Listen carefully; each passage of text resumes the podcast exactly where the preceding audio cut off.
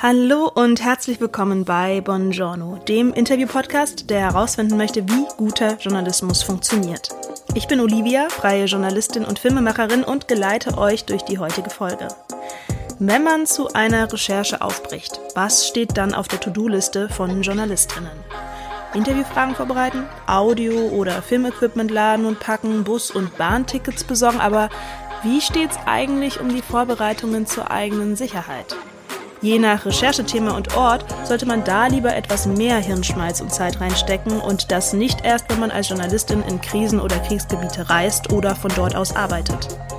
Auch in Deutschland gibt es Situationen, bei denen es gut ist, das eigene Risiko zu kennen. Etwa bei Demos. Gewalt auf Demos sind einer der Gründe, warum Deutschland im Pressefreiheitsranking von Reporter ohne Grenzen ein paar Plätze abgerutscht ist. Und es kann auch einen Unterschied machen, ob man als Frau gelesen wird oder nicht, als weiß oder nicht oder andere Attribute mitbringt. Ob man von einer Redaktion bei seinen Sicherheitsvorkehrungen und bei der Recherche vor Ort unterstützt wird oder nicht. Darüber spreche ich mit der freien Journalistin Azadeh Pesman. Ihre Stimme kennt ihr vielleicht von der Podcast-Reihe Deso, der Rapper, der zum IS ging. Sie erzählt, welche Sicherheitsrisiken sie bei der Produktion hier in Deutschland mitdenken musste und es geht auch um eine Recherche in Brasilien, in einem Schießclub unter rechtspopulistischen Bolsonaro-AnhängerInnen. Und dann habe ich mit Stella Männer gesprochen, die seit zwei Jahren vom Libanon aus arbeitet als freie Journalistin. Sie teilt ihre Top-Tipps, um sich gut abgesichert zu fühlen. Los geht's mit Azadeh. Wann hast du dich als Journalistin bei deiner Arbeit das letzte Mal unsicher gefühlt? Also das letzte Mal habe ich mich konkret unsicher gefühlt, als ich äh, in einen Schießclub gefahren bin. Das war äh, Tauber, Texas. Das ist ein Schießclub in der Nähe von Sao Paulo. Also in der Nähe heißt zwei, zweieinhalb Stunden entfernt, Auto beziehungsweise Busfahrt. Und dadurch, dass der halt auch nicht so gut lokalisierbar war, also auf Google Maps zum Beispiel konnte man jetzt nicht so richtig gut sehen, wo genau das jetzt ist, im Sinne von, so, welche Straße führt dahin und so weiter und so richtig, also es hat einfach nicht so gut irgendwie, es war nicht so gut ersichtlich, wo genau das jetzt einfach ist und auf dem Weg dahin hat sich dann halt irgendwie rausgestellt, okay, das ist wirklich sehr abgelegen. Also es ist wirklich so mitten im Nirgendwo und diese Schießclubs werden eben viel von Menschen besucht, die nicht so viel von Demokratie halten oder Meinungsfreiheit, würde ich sagen. Und das ist halt ein ganz bestimmtes Klientel und auch eins, was gerade, also jetzt so in der Zeit, in der Bolsonaro noch an der Macht war, hat er es ja wirklich auch geschafft, so einen Hass auf JournalistInnen quasi zu befeuern. Und ähm, natürlich haben da irgendwie die Menschen, die ihn unterstützen, auch ihren Anteil daran. Und ich wusste eben, dass ich mich jetzt mit solchen Menschen treffen werde. Und dadurch, dass es halt wirklich mitten im Nirgendwo war und ich da eben alleine auch unterwegs war, habe ich mich entsprechend unsicher gefühlt. Mhm. Das, also das glaube ich gerne. Ich glaube, wir haben vielleicht hier in Deutschland auch nur am Rande mitbekommen, auch was Bolsonaro, auch wie er medial äh, gegen Journalistinnen, Einzelpersonen, auch vor allem auch Frauen geschossen hat. Äh, in diese Situation da selber als Journalistin reinzugehen, das war jetzt keine Undercover-Recherche, davon gehe ich jetzt mal aus? Fragezeichen. Also es war keine Undercover-Recherche, aber ich habe jetzt nicht sofort gesagt, dass ich Journalistin mhm. bin. Also ich habe irgendwie am Anfang einfach, das habe ich gelernt, ne, weil ich habe so viele Absagen bekommen von Schießclubs, die einfach, also entweder haben sie mir gar nicht geantwortet oder sie haben dann gesagt, ähm, sie möchten mir kein Interview geben, aber haben mich herzlich eingeladen, da mal hinzugehen und ein bisschen zu schießen und so weiter. Das ist natürlich immer möglich gewesen, aber ich habe einfach gemerkt, dass das halt nicht zieht, dass ich nicht sofort sagen kann, übrigens, äh, ich mache eine Reportage beziehungsweise eine Podcast-Folge über die äh, Waffenlobby in Brasilien. Und genau, ich habe das dann relativ spät erst gesagt, ja übrigens, ich komme da mit einem Mikrofon. Aber nee, es war jetzt nicht eine Undercover-Recherche in dem Sinne. Aber ich habe auch gleichzeitig zum Beispiel ein paar Sachen weggelassen. Also ich war im Rahmen eines Stipendiums dort und habe zum Beispiel nicht erzählt, dass meine Gastredaktion Hagio CBN in Sao Paulo ist, weil äh, CBN ähm, gehört zu Globo und gerade die ähm, GegnerInnen von Bolsonaro die haben oft auch auf Plakaten hatten sie halt immer so das Logo von diesem ähm, Verlag sozusagen, Unternehmen, Unternehmensgruppe. Und das war dann meistens durchgestrichen und drüber stand Globo Lisho. Also Lisho heißt Müll, das heißt Globo Müll. Und ich wusste schon, mhm. okay, ist jetzt vielleicht nicht so gut, das irgendwie so zu erwähnen und habe das dann zum Beispiel komplett unterschlagen. Ja. Das, damit sind wir vielleicht schon so bei einem Punkt, wie man sich als Journalistin äh, selbst schützen kann, indem man eben nicht alle Informationen gleich preisgibt, gerade wenn man weiß, dass man schon auf Menschen trifft, die einem nicht wohlgesonnen sind.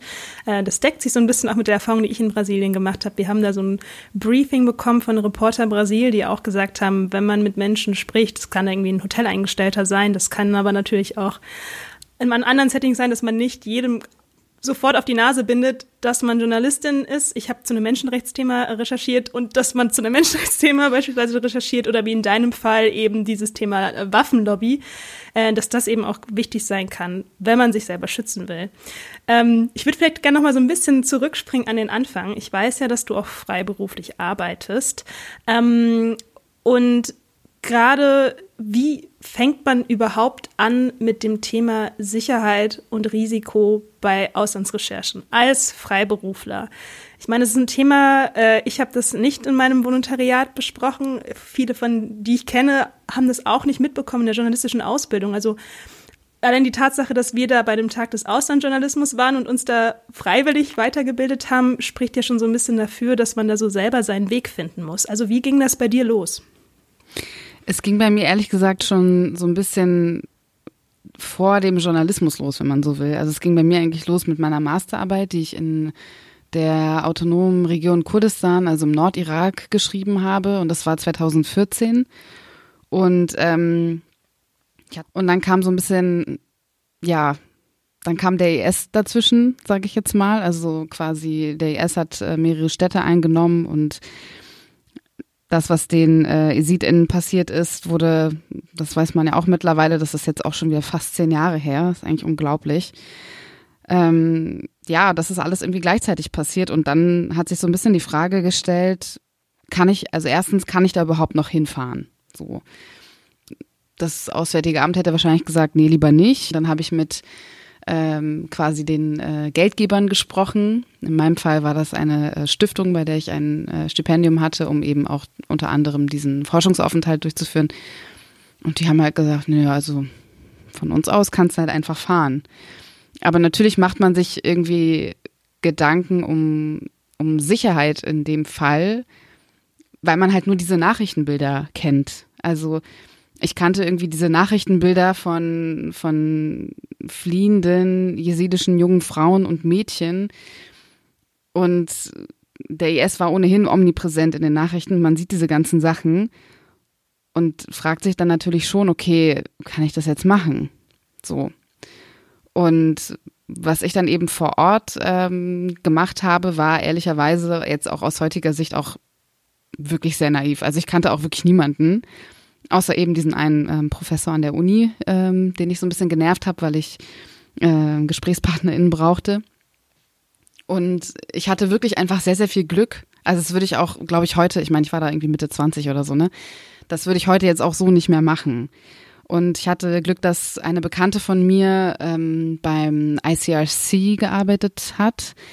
Äh, das International Red Cross, nee, International Committee for International Committee Red Cross, so rum.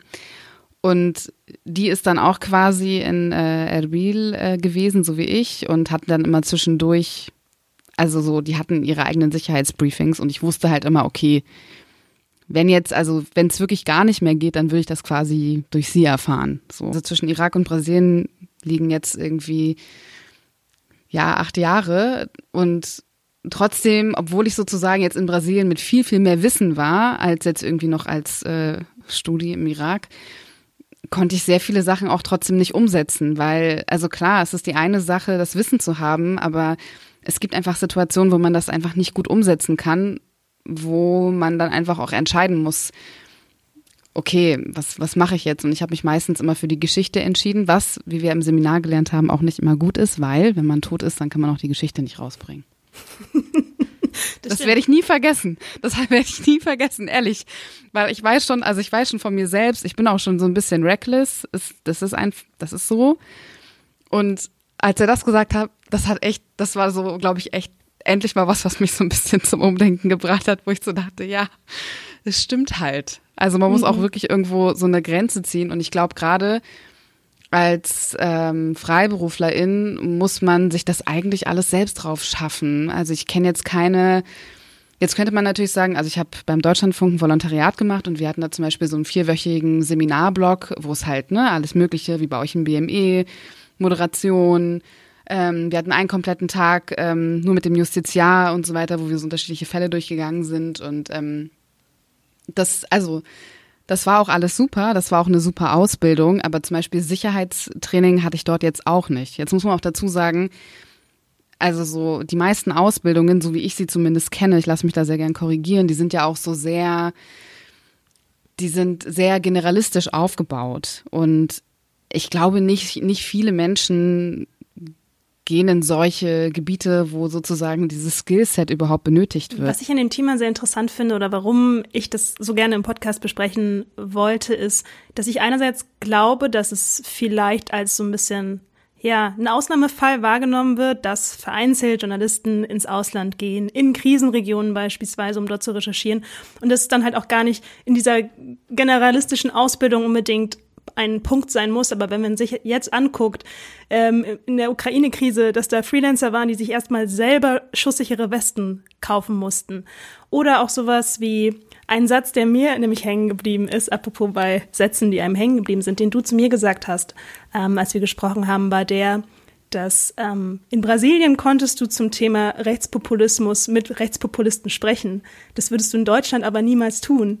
Ähm, ja das Thema ist ja gar nicht so weit weg. Es betrifft ja nicht nur Auslandsthemen. Wir haben das hier selber auch vor unserer eigenen Haustür in verschiedensten Fällen, wo Menschen, wo JournalistInnen sich ja schützen müssen. Und ähm, ich meine, du bist jetzt ja auch schon einige Jahre im Journalismus unterwegs. Du hast Beiträge im Ausland gemacht, aber eben auch in Deutschland. Hast du denn das Gefühl, dass sich so die Bedrohungslage bei deiner Arbeit irgendwie verändert hat in den letzten Jahren? Also ich weiß nicht, ob die Bedrohungslage sich verändert hat oder ob ich einfach viel mehr jetzt drauf gucke. Also mhm. das, was du jetzt zum Beispiel gerade erwähnt hast, das Beispiel, finde ich, zeigt das auch ganz gut. Ne? Also es fängt, also es fängt jetzt nicht in einem Kriegs- oder Krisengebiet an, sondern eigentlich fängt es schon in Deutschland irgendwie an. Also ich glaube, wenn man über bestimmte Themen schreibt, dann muss man eigentlich ja damit rechnen, dass man angefeindet wird. Also es ist ich würde sagen, es ist auf jeden Fall beim Thema Islamismus so. Es ist auch bei, also alles, was auch nur so, eigentlich alles, was so im Bereich Sexismus und Rassismus abläuft ähm, oder äh, Homofeindlichkeit, Transfeindlichkeit, das ist ja eh gerade, also ich glaube, alles, was so in diese Themenbereiche fällt, da muss man sich schon so auf jeden Fall für wappnen. Und ich würde schon sagen, dass es da eine gewisse Bedrohungslage gibt. Die gab es aber auch schon vor Jahren. Also ich finde jetzt nicht, dass das irgendwie neu ist. Es hat sich, es zeigt sich, glaube ich, nur anders. Ich habe das schon das Gefühl, dass Menschen anders darüber reden, beziehungsweise überhaupt darüber reden. So. Mhm. Das, ich finde schon, dass das irgendwie mehr öffentlich gemacht wird, dass Menschen zum Teil auch irgendwie veröffentlichen, was sie zum Beispiel an Nachrichten kriegen bei Instagram oder so, ne? Und das führt schon so ein bisschen dazu, dass es eine größere Aufmerksamkeit gibt auf das Thema von daher, ich bin mir da mal, ich bin mir da nicht so sicher. Also ob sich wirklich so die Bedrohungslage geändert hat oder vielleicht doch eher die Aufmerksamkeit. Aber so oder so würde ich sagen, ist das was Gutes. Also dass es halt überhaupt diese ähm, diese Aufmerksamkeit für dieses Thema gibt und dass jetzt auch wir zum Beispiel darüber sprechen. Also ich habe mir auf jeden Fall am Anfang irgendwie im Vodo oder so, ich habe mir über solche Sachen gar keine Gedanken gemacht. Also ja, manchmal denke ich mir, ist, kann Naivität auch schützen, dass man überhaupt diese Geschichten angeht, aber im schlimmsten Fall Ne, also das, was wir im Sicherheitstraining gehört haben, dass man, dass manche, äh, wenn sie irgendwo auf Recherche gehen, sogar ihr Testament im Voraus vorbereiten. Das fand ich sehr, sehr einprägsam und bewegt mich auch immer noch bis heute. Aber ja, es kommt halt immer auf die Risikolage drauf an, ähm, wie man da letzten Endes so sein eigenes Safety Kit schnürt. Damit wären wir bei der nächsten Frage.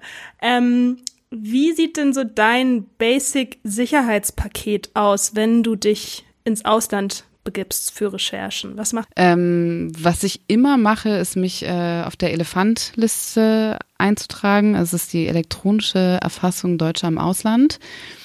Ich hoffe, ich habe jetzt dieses äh, Kürzel richtig äh, wiedergegeben. Aber ja, ich glaube, wenn man Elefantliste googelt, dann äh, kommt man auf jeden Fall da drauf. Und sich auf diese Listen einzutragen, finde ich immer sehr hilfreich. Also ähm, in meinem Fall war das zum Beispiel mal so, dass ich äh, dadurch, das habe ich dann zwar auch auf anderen Wege dann irgendwie schon gewusst, aber es ist trotzdem immer gut, um sich irgendwie abzusichern. Ähm, ich habe dann irgendwann eine E-Mail bekommen, da war ich im, das war 2017, da war ich äh, wieder im Nordirak unterwegs und dann da gab es ein Referendum und so weiter. Und dann hieß es von heute auf morgen äh, so, wir sperren jetzt den Luftraum sozusagen und die Flughäfen machen zu und und so die Grenzen werden dicht gemacht und so weiter, also dass du halt wirklich so auf Landwege auch nicht raus kannst.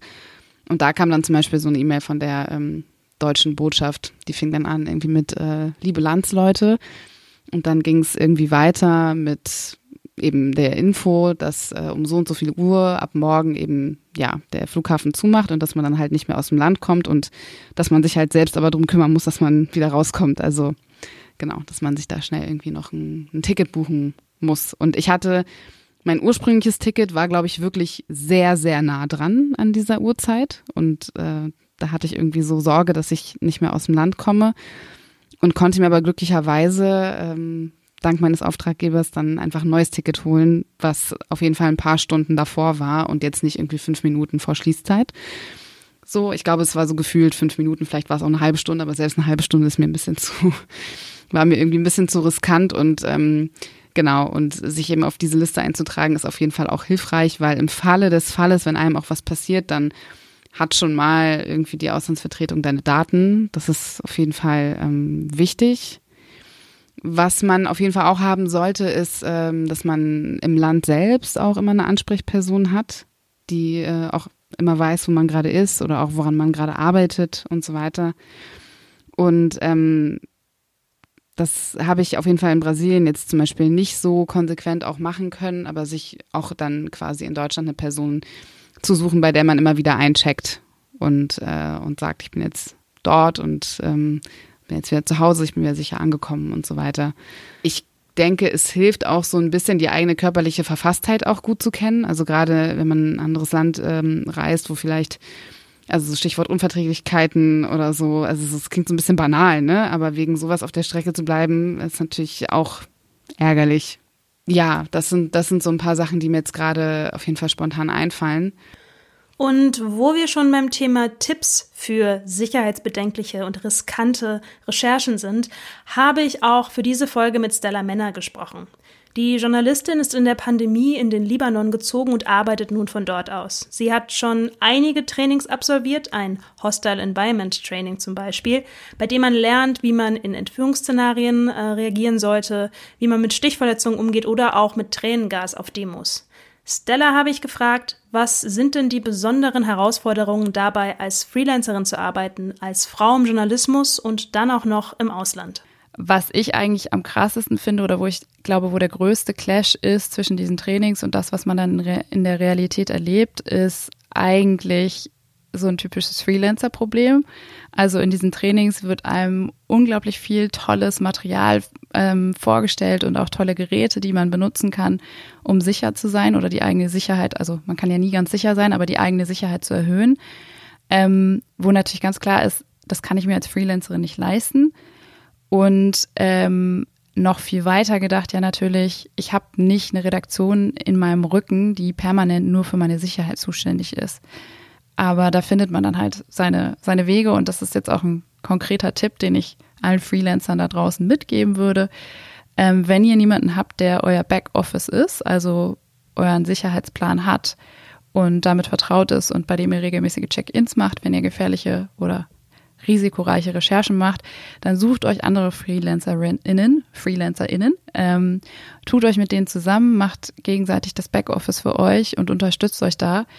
Ähm, denn meiner Erfahrung nach, also die meisten Redaktionen bieten das einfach nicht mit an. Da ist es einfach nicht auf dem Schirm, dass man auch nochmal fragen müsste, wer, wer kümmert sich da um dich? Was, was, wie bist du darauf vorbereitet? Abgesehen von diesem Tipp hat Stella noch einige andere tolle Tipps zusammengetragen, die sie euch jetzt einmal kurz vorstellt. Tipp Nummer eins: Sicherheit und Risiko ist was extrem Persönliches. Und dementsprechend kann das auch niemand äh, für dich übernehmen, sondern es ist halt deine Verantwortung. Und wir sind alle immer im Vorfeld ganz krass damit beschäftigt, so, ah, geht meine Geschichte auf, finde ich einen Protagonisten, ähm, und dann auch einfach zu sagen, nochmal kurz innezuhalten und sich zu überlegen, welche Risiken stehen denn vor mir, was erwartet mich, was sind potenzielle Risiken und welche Mittel habe ich, um darauf zu reagieren. Und hier kommt Tipp Nummer zwei. Ähm, das, der nächste Tipp, den ich hätte, wäre kostenlose Ressourcen zu nutzen. Also das ist, glaube ich, auch gerade ein guter Tipp für FreelancerInnen. Es ist unfassbar viel Wissen da draußen, was auch kostenlos zugänglich ist. Also zum Beispiel gibt es so Tracker, mit denen man, wenn man im Gebiet unterwegs ist, wo man auch entführt werden kann, da können, kann die Redaktion einen die ganze Zeit tracken. Das finde ich als Freelancerin so ein bisschen unrealistisch, weil erstens ist das Ding teuer und wer soll mich tracken die ganze Zeit? Ähm, da kann man sich aber einfach kostenlose Alternativen überlegen. Also es gibt Tracking-Apps, wo ich mit meinen KollegInnen, die ich angesprochen habe, meinen Standort teilen kann. Oder ich kann es natürlich ganz simpel machen und einen Messenger benutzen, wie WhatsApp oder andere Messenger, in denen ich einen extra Chat anlege, nur dafür. Und zu guter Letzt kommen hier jetzt noch zwei abschließende Tipps von Stella. Vertrau auf dein Gefühl, auch in Situationen, die neu für dich sind. Es ist unfassbar erstaunlich, wie viel wir unterbewusst wahrnehmen. Und wenn wir in so Situationen sind, wo man einfach ein mulmiges Gefühl bekommt und wo man irgendwie denkt, hier stimmt irgendwas nicht, einfach darauf hören und nicht irgendwie denken, hm, naja, ich bin ja gerade erst angekommen, vielleicht kann ich das noch gar nicht richtig einschätzen oder es ist ja jetzt erst Tag drei der Recherche.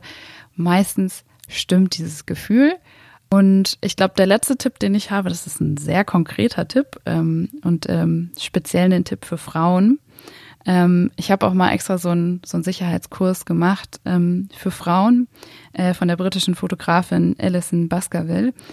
Und die hatte den Tipp, dass wenn man auf Demonstrationen geht oder andere Situationen, die so sehr unübersichtlich sind, ähm, empfiehlt es sich als Frau einfach unter die Klamotten einen Body anzuziehen. Am besten so einen mit ein bisschen so kleineren Beinchen, also ein bisschen längeren Beinchen. Ähm, denn Demonstrationen sind leider ja so ein Ort, wo es sehr schnell auch zu sexuellen Übergriffen kommen kann. Und nicht allen Risiken und Sicherheitsbedenken kann man völlig aus dem Weg gehen. Ich springe jetzt nochmal zurück ins Gespräch mit Azadeh, die uns noch Folgendes zu sagen hat. Wir haben jetzt so ein bisschen drüber gesprochen, welche Vorbereitungen man selbst als Journalistin treffen kann. Welche Art von Support braucht es denn von Redaktionen deiner Meinung nach? Gute Frage. also ehrlicherweise bin ich da so komplett ähm, überfragt, weil ich mir das gar nicht so richtig vorstellen kann, wie eine Redaktion aus Deutschland sowas leisten kann. Also wenn ich jetzt zum Beispiel an, an, an die Waffenlobby irgendwie denke, da wüsste ich jetzt nicht, inwiefern mich eine Redaktion da hätte unterstützen können. Also jetzt mal ganz praktisch, ne? Ich war an einem Samstag dort und da muss ja noch die Zeitverschiebung irgendwie so mitdenken. Wir haben ja auch am Anfang darüber geredet, dass es immer gut ist, wenn man Leute hat, bei denen man ein- und auschecken kann, einfach nur um zu sagen, ich bin sicher, beziehungsweise im Falle des Falles, wenn dann halt was passiert, dann können die dich halt leichter lokalisieren. Das sind alles so Aufgaben, die, die sehe ich zum Beispiel nicht in der Redaktion.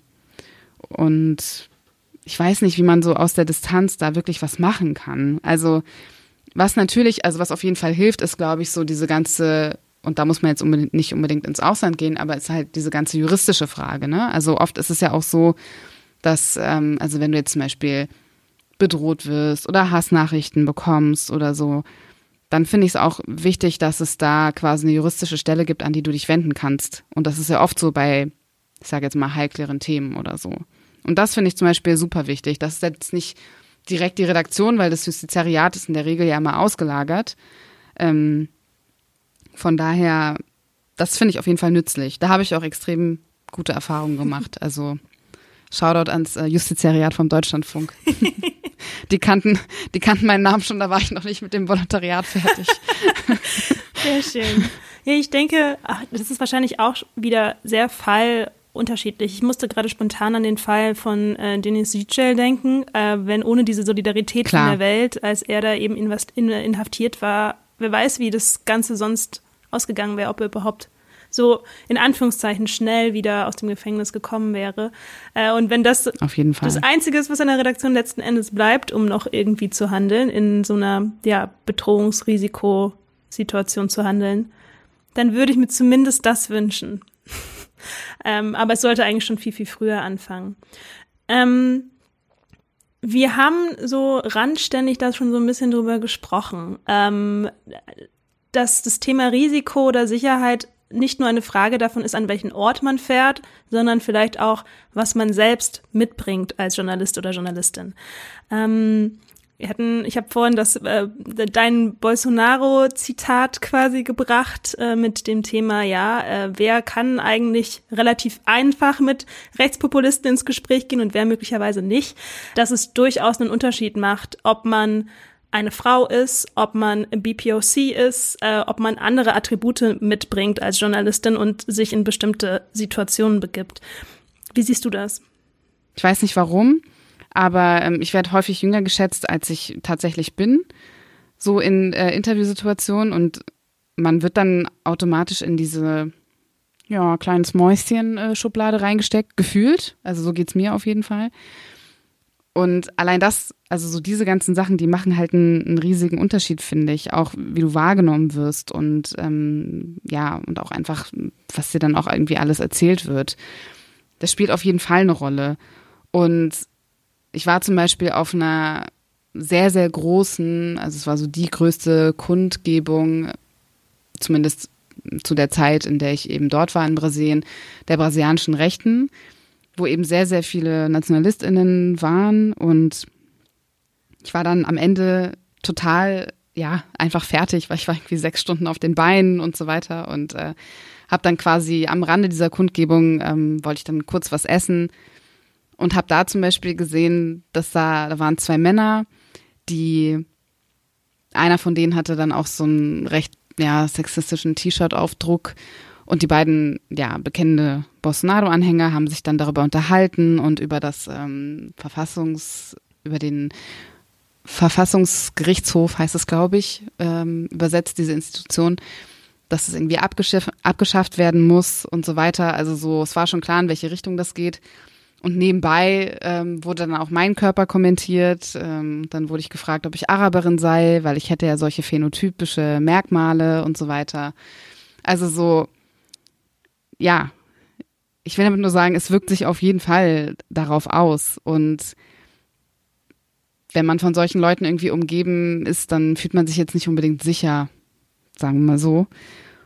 Auf der anderen Seite, jetzt also gerade beim Thema Brasilien, ich falle in Brasilien überhaupt nicht auf. Ich bin Teil sozusagen der äh, weißen brasilianischen Mehrheitsgesellschaft, wenn ich dort unterwegs bin und habe dort sehr viele Privilegien, die ich in Deutschland nicht habe. Also zum Beispiel ernst genommen zu werden, ne? irgendwo aufzutauchen und ähm, das zum Beispiel allein schon, dass man nicht in Frage gestellt wird in dem, was man tut. Also in Brasilien hat niemand in Frage gestellt, dass ich Journalistin bin. Das war total klar und das war auch total normal. Hm. Ist das was, was dir in Deutschland passiert? Also, dass du quasi angezweifelt wirst? Ja. Oder, also ich war zum Beispiel mal akkreditiert bei einer Pressekonferenz und musste als Einzige meinen Ausweis zeigen. Also, das, sind so Sachen, ja, ähm, und das ist jetzt nicht so lange her, ne, dass mir das passiert ist. Also es ist jetzt nicht irgendwie, ich erzähle jetzt hier nicht irgendwie von, keine Ahnung, 1970 oder so, da gab es mich nämlich noch nicht. Insofern, das, das wird schon irgendwie angezweifelt. Ähm, oder, also ich meine, wenn man auch mit Leuten vorher telefoniert hat oder so und die dann an dem Ort trifft, dann sind die auch dann immer so sehr überrascht, dass man dann so aussieht und dass man jetzt irgendwie so die Person ist mit dem Mikrofon oder so. Das ist mhm. Mm. ich, ich, also ich nehme daraus so ein bisschen mit, dass es in zwei Richtungen gehen kann. Also einmal dieser Punkt, dass man möglicherweise durch das, wie man wahrgenommen wird, ähm, nicht für voll genommen wird oder vielleicht auch unterschätzt wird und dadurch möglicherweise vielleicht sogar zu Rechercheergebnissen kommt oder auch Gespräche führen kann, die man sonst nicht führen könnte, weil Leute so ein bisschen verhaltener wären. Solche Situationen kenne ich auch. Aber eben auch genau das andere Extrem, dass aufgrund dessen, wie man wahrgenommen wird, einem erhebliche Nachteile entstehen können. Mm, Hast du denn aus deiner Erfahrungskiste einen Tipp für Menschen, die zu sogenannten vulnerablen Gruppen gehören? Also ich finde es wichtig, einfach mal gut vorbereitet zu sein. Also mich überrascht es zum Beispiel nicht, wenn ich jetzt in Interviews zum Beispiel, also eher dann in Deutschland, unterschätzt werde. Oder es gibt auch einfach, manchmal passiert es auch, dass dann irgendwie, weiß nicht, GesprächspartnerInnen irgendwie äh, frech werden oder so, weil sie dann bestimmte Sachen nicht erwarten oder sowas. Also ich glaube, ähm, was ich wichtig finde, ist irgendwie so damit zu rechnen oder halt irgendwie das so im Hinterkopf zu haben und gleichzeitig sich aber auch nicht davon beherrschen zu lassen in dem Sinne. Also dass es halt zu dominant wird, weil wenn man jetzt zu sehr immer an die ganzen Risiken denkt oder an Dinge, die einem theoretisch passieren können, weil man zu einer vulnerablen äh, Gruppe gehört, dann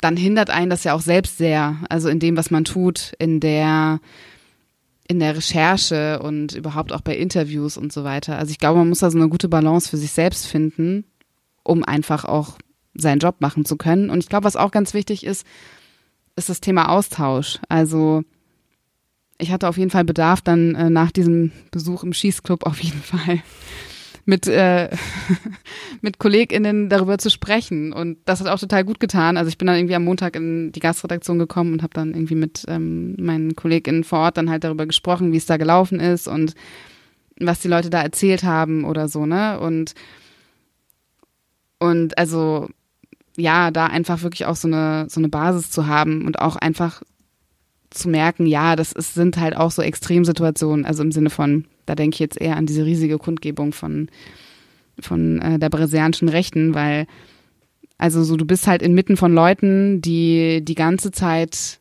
quasi also JournalistInnen nicht nur kritisieren, sondern da kommt einfach extrem viel Hass rüber. Also es ist wirklich so purer Hass und du stehst so mittendrin und hörst diesen Reden zu mit deinem Mikrofon, was du so halb versuchst, nicht so auffällig irgendwie so in die Menge zu halten, um ein bisschen Atmo zu kriegen, aber halt auch irgendwie nicht eins aufs Maul zu kriegen, irgendwie so.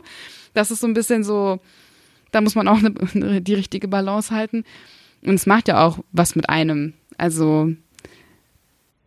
Mhm ich, ich finde auch, ich bin da ganz bei dir, dass das Thema Austausch, in welcher Form auch immer, super, super wichtig ist. Ich möchte an der Stelle äh, eine kleine Dokumentation empfehlen, weil die habe ich auf dem, im Flieger auf dem Weg nach Brasilien mir angeschaut. Sie heißt Endangered und erzählt die Geschichten von verschiedenen Journalisten, auch in Brasilien, aber auch in Mexiko und den USA, die in verschiedenen Bedrohungssituationen waren, ähnlich der Geschichte, was du erzählt hast, äh, weil sie beispielsweise bei rechtspopulistischen Demos unterwegs waren in den USA oder sonst wo oder einfach auch vom Präsidenten selber diffamiert wurden als Hure, äh, wie ja. es in Brasilien auch den Fall gab. Ähm, und ich finde auch das ist eine Form, jetzt nicht des direkten Austausches, aber dieses Sichtbarmachen, was diese Arbeit des JournalistInnenseins mitbringt heutzutage, teilweise, nicht immer, zum Glück.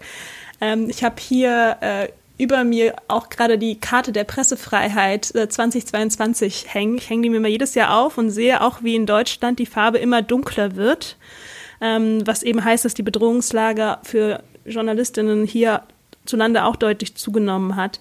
Ähm, und ja, dass wir ein Auge auf jeden Fall so als Kollektiv auch drauf haben und uns über unsere verschiedenen Erfahrungen austauschen sollten. Und ich finde es auch wichtig, dass gerade, also im Fall von Brasilien, und ich meine, das ist ein Land, mit dem ich mich auch beschäftige, so, ne? Das habe ich auch schon so auf dem Schirm. Und ich wusste das auch schon. Ich wusste schon, die Situation für brasilianische JournalistInnen, die ist wirklich, also, das ist nicht gut. So, um das jetzt mal, ähm, ja, sehr verharmlosend zu sagen. Und mhm. trotzdem ist es was anderes, wenn du vor Ort bist und wenn du es selbst irgendwie erlebst. Und ich weiß noch, wie ich in meiner Gastredaktion, da waren wir beim Mittagessen, und wie ich, also wie ich halt gesagt habe, ihr habt das irgendwie die letzten vier Jahre, habt ihr diese Situation irgendwie so, ähm, habt ihr die irgendwie, ja, durchgehalten, sage ich jetzt mal. Ähm, ich bin jetzt seit zwei Monaten hier und ich finde es jetzt schon irgendwie anstrengend einfach. Also, weil mhm. das, also es wirkt sich dann halt wirklich so aus, dass du, also mit fremden Leuten habe ich einfach nicht thematisiert, was mein Beruf ist. Und das ist eigentlich was, was ich eher aus der Türkei kenne. Also ich war da in so einem komischen Autopilot drin und dachte halt, ah, okay, also nach so ungefähr nach, nach zwei Wochen, also nach diesem Erlebnis im Hotel, was ich jetzt gerade geschildert habe in der Hotellobby, habe ich gedacht, ah, okay, das ist so wie in der Türkei. Ich darf einfach niemandem sagen, was ich wirklich hier mache. Ich muss mir dann wieder irgendwie was ausdenken. Ah, okay, ich bin einfach so ähm, hier touristisch unterwegs und finde das alles ganz, äh, ganz toll und spannend, dieses Land und bin deshalb hier und ja, fertig aus. So. Und das mhm. immer, also das immer mitzudenken, finde ich jetzt nicht unanstrengend. Ja, es ist irgendwie, man, auf der einen Seite, wir haben ja auch so einen journalistischen Ethos, wir wollen den Leute ja auch nicht belügen, um irgendwie Recherchen umsetzen zu können, aber gleichzeitig muss man seinen eigenen Schutz dann auch gewährleisten und da irgendwie so eine Balance zu finden von, welche Informationen enthalte ich in dieser konkreten Situation dem Gegenüber einfach vor, um mich selber zu schützen. Aber klar, man connectet dann natürlich auch mit Leuten, die man sonst trifft, die man in seinem Privatleben trifft, ja. trotzdem ganz anders, wenn man über gewisse Aspekte einfach nicht sprechen kann.